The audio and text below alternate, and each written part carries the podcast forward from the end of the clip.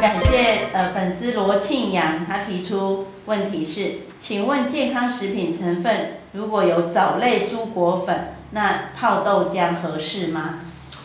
这点我个人觉得比较有疑虑的。你要知道，尤其是像蓝藻这样子有结合二价、三价的阳离子能力的东西，你把它跟豆浆一起吃，豆浆能提供给我们一个重大的好处是，豆浆里面含有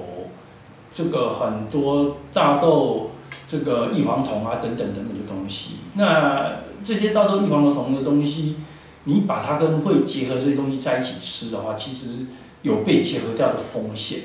那更糟糕的是，如果你把它跟豆腐吃，那就更不鼓励了，因为豆腐是黄豆的豆汁，再加上硫酸钙去所谓的石膏去沉淀的，那钙本身一定会被你的藻类这些东西所吸收，所以我还是建议说，保健食品不要跟这些含钙很高，像牛奶或什么东西一起吃，比较安全啊。哦，所以从来我们就是建议大家，保健品把它当药看就可以了。吃药的时候叫你用水啊，对不对？我们从来不建议大家用茶、用咖啡、用酒配药，也是同样的道理。因为这个太复杂了，超过一般消费者应该就认识的范围。